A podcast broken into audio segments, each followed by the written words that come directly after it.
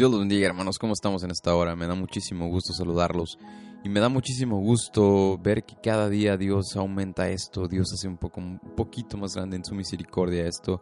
Y bueno, hermanos, también les pido su apoyo para que nos sigan en arroba soy el Charles 10 en Instagram, eh, en la aplicación de iVox, eh, donde se, se, crean estos eh, podcasts y obviamente en Spotify, que no sé en dónde nos estén escuchando, pero síganos hermanos y compártanos con las personas para poder llegar a ser a más de bendición a más personas.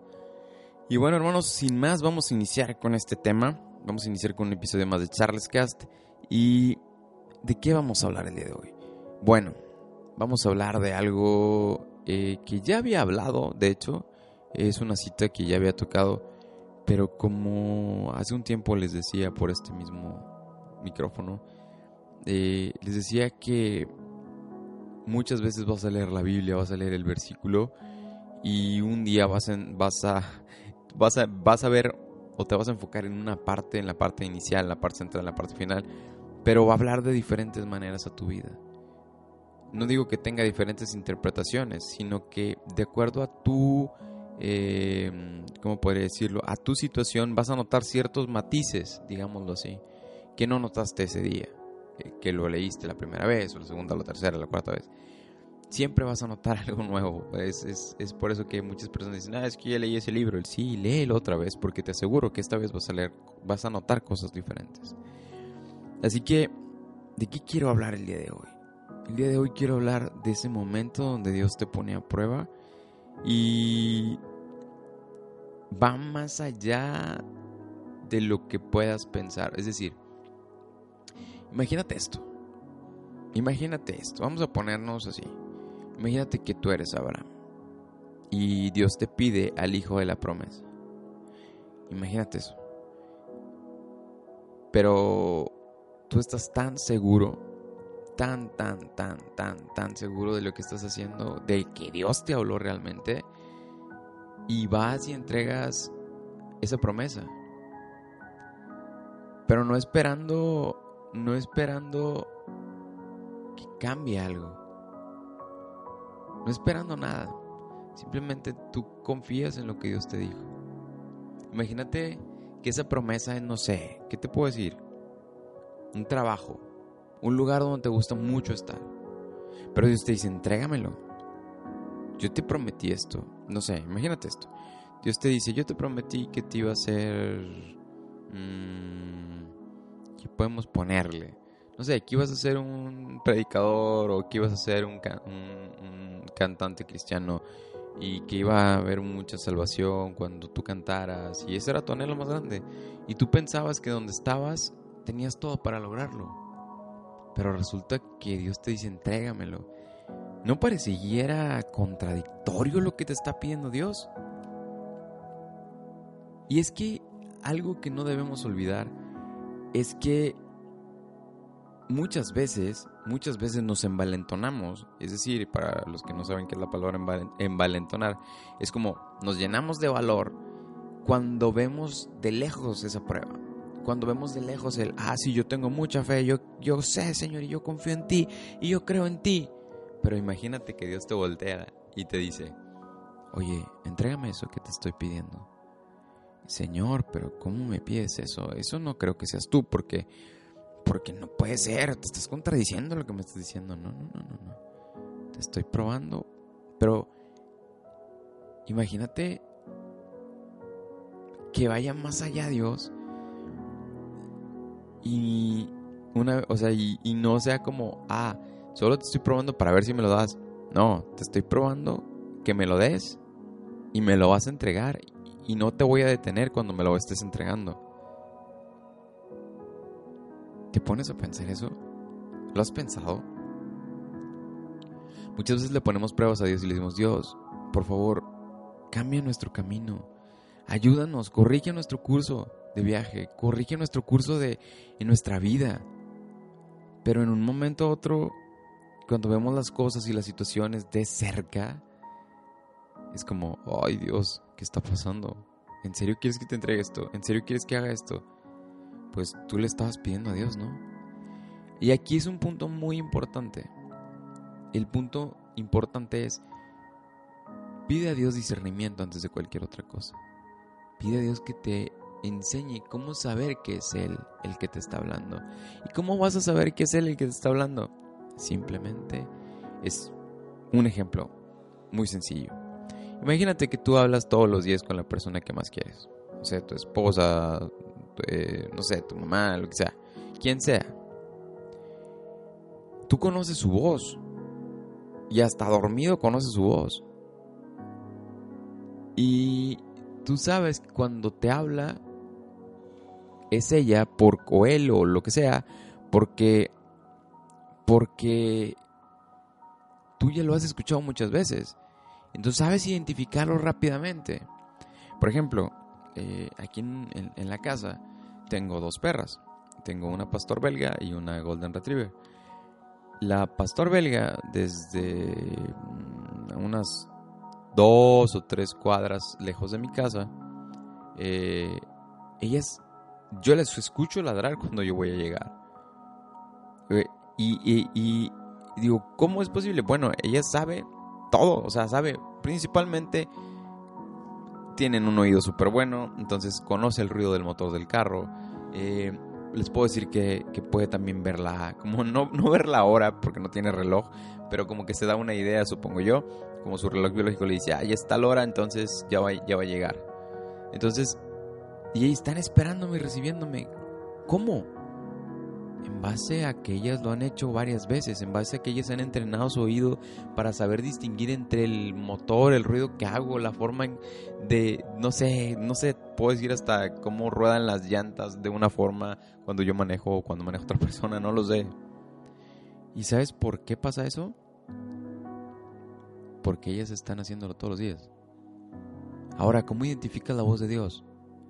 Ve y todos los días. Quédate ahí en su presencia, hora tras hora, tras hora, tras hora. Y muévete en, en eso. Trata de que Dios haga algo que te enseñe cómo escuchar su palabra, que te enseñe cómo poder escuchar su voz. ¿Y cómo vas a, cómo vas a saber eso? ¿Cómo lo vas a saber?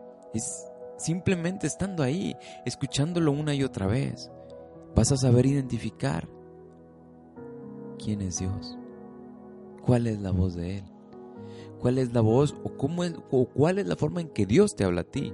No necesariamente tiene que hablar con una voz audible, puede hablarte a través de muchas cosas. Pero si tú no estás acostumbrado a eso, entonces no vas a saber. Y vas a andar tomando decisiones que piensas que son de Dios, pero no son de Dios. Y ese es el problema o el asunto cuando nosotros creemos que algo es, es de Dios. Entonces, cuando no estás acostumbrado a escuchar su palabra, cuando no estás acostumbrado a escuchar su voz, cuando no estás acostumbrado a ver las señales que Dios ha ponido en tu vida, vas a tomar malas decisiones. Entonces, ¿cuál es el, punto en esto? Para tú poder estar seguro al nivel, por ejemplo, que lo estuvo Abraham, eh, si quieres ese tipo de cosas, Dios va a hablar a tu vida, sí, lo va a hacer. Porque, ¿sabes? Abraham era un hombre como tú y como yo. Una persona que estaba llena de fe. Pero Dios fue haciéndolo crecer. No fue Él el que hizo las cosas. Sí, Abraham ponía su parte, claro está, pero todo fue en misericordia de Dios. Tú puedes tener esa misma cantidad de fe. Nada más que tienes que tener varias cosas. Es decir, lee su palabra para que sepas cómo habla Dios. ¿Quieres una profecía? Lee la Biblia, la palabra profética más segura. ¿Quieres escuchar la voz de Dios? Ve en oración. Pide a Dios señales de confirmación. No está mal hacerlo. Gedeón lo hizo muchas veces. Así que, supongamos que ya pasaste ese punto donde ya estás seguro que es Dios. ¿Te atreverías a entregarle todo a Dios? ¿Te atreverías a estar en el punto donde tú dices, ok Dios, aquí está esto? Yo pensé que este trabajo era el mejor, yo pensé que esta persona era la mejor, yo pensé que lo que quieras, ponle el nombre que quieras, pero si Dios te dice, entrégamelo. Imagínate que estés en el punto, vamos a ponerlo así. Imagínate que estés en el punto de que, no sé, estabas pidiendo una novia o una esposa o así. Y tú le decías, Dios, es que tú me dijiste que me vas a mandar una esposa y llegó una persona que me gusta mucho y, y ahora, pues me estás diciendo que no es, que me, me, dices que, que, no es y ahora me dices que te la entregue. ¿Cómo voy a hacerlo? Si, tú me dijiste, tú te estás contradiciendo. Claro que Dios no está contradiciendo, el que está contradiciendo eres tú, que no entiende que posiblemente ni siquiera sea la persona, nada más que en tu desesperación piensas que esa es la persona o piensas que ese es el lugar donde te debes quedar, o piensas que, etcétera, lo que sea. Pero créeme, a los que amamos a Dios, a los que aman a Dios, todas las cosas nos ayudan para bien. Así que ponte en esa situación, imagínate que eres Abraham. Y vamos a leer esa escritura. Y para el que nos quiere leer, eh, nos quiere acompañar en la lectura, estamos en Génesis 22 y vamos a ir saltando ahí un poquito. Dice, y Dios le ordenó, toma tu hijo, el único hijo que tienes y al que tanto amas, y ve a la región de Moria. Una vez ahí, ofrécelo como holocausto en el monte que yo te indicaré. Isaac le dijo a Abraham, Padre, dime, hijo, aquí tenemos el fuego y la leña, continuó Isaac, pero ¿y dónde está el cordero para el holocausto? Seguimos y dice, cuando llegaron al lugar señalado por Dios, Abraham construyó un altar y preparó la leña, después ató a su hijo Isaac y lo puso sobre el altar encima de la leña, pero en ese momento el ángel del Señor le gritó desde el cielo, Abraham, Abraham, aquí estoy, respondió. ¿Qué, qué me salté en esa parte? Sí, esa parte, donde dice que Abraham ya iba a entregar a su hijo en sacrificio, ya lo iba a hacer. O sea, ¿qué quiero, qué quiero transmitir? ¿Qué es lo que quiero que, eh, mm, ¿cómo puedo decirle? Expresar. Lo que quiero expresar es que Abraham no tuvo ni un poquito de duda de decir, ok, te entrego a esto. Pero muchas veces no entendemos que cuando Dios nos da una promesa y luego nos dice que le entreguemos, cualquiera hubiera pensado que se está contradiciendo. ¿La parte humana de Abraham lo habrá pensado? No lo sé. Pero si yo hubiese sido Abraham, sinceramente sí lo hubiese pensado.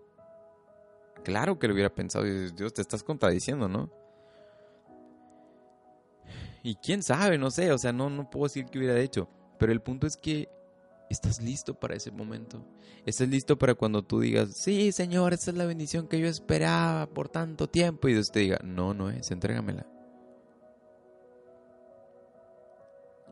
Y, a ver, Dios, ¿cómo? ¿Me estás viendo que estuve llorando por esta bendición todo el tiempo? Que llevo años, meses, lo que sea, llorando. Y ahora me dices que te la entregue. Sí, te digo que me la entregues. Y que no olvides que yo te dije que yo te iba a bendecir, pero a mi manera. Yo te voy a ayudar a ti.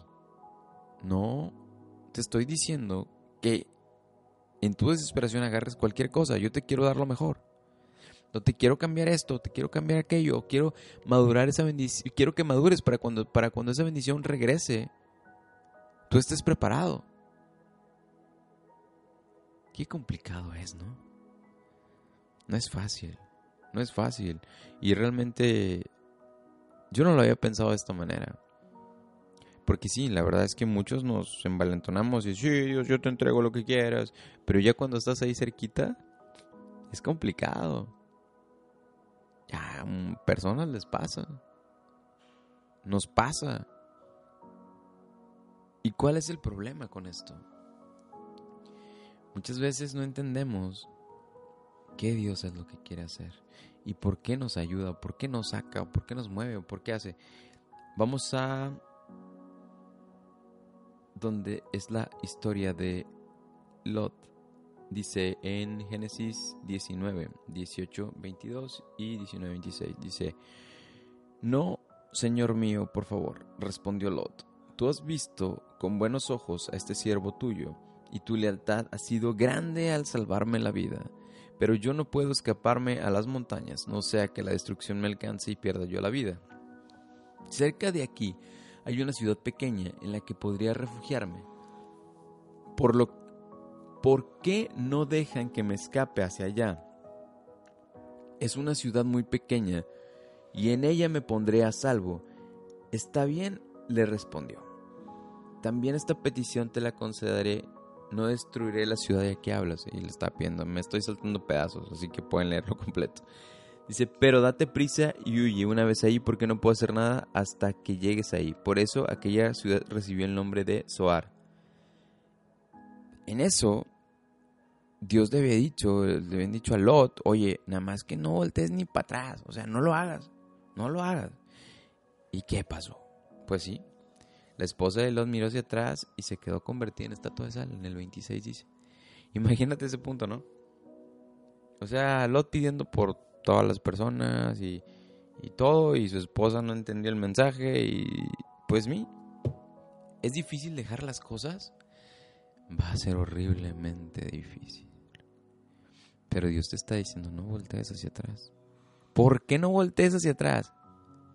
¿Por qué no hacerlo? ¿Por qué? Imagínate lo que sentía la esposa de Lot. Pues no sé, a lo mejor estaba dejando su comadre, sus amigas, este, eh, no sé, las, las, amigas con las que platicaba, o, no sé si tenía amigas o no, pero imagínate, estaba dejando a alguien, o simplemente volteó porque dijo, pues a ver qué les pasa. pero Dios les estaba diciendo, no lo hagas. No, ni siquiera voltees. quiero decirte con esto?